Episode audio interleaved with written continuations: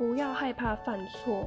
不要因为你害怕，然后就很多事情不敢去尝试，不敢去做。我记得我在艾丽的《努力多久才可以喊累》这一本书里面有一段，他写说：“像你这样的年纪，本来就应该犯错，不然经验要从何累积？”然后我看到这句话之后，就反思：对耶，如果有些事情不是因为我曾经做错了。我怎么现在会有那个经验，知道说我现在要怎么做才是对的？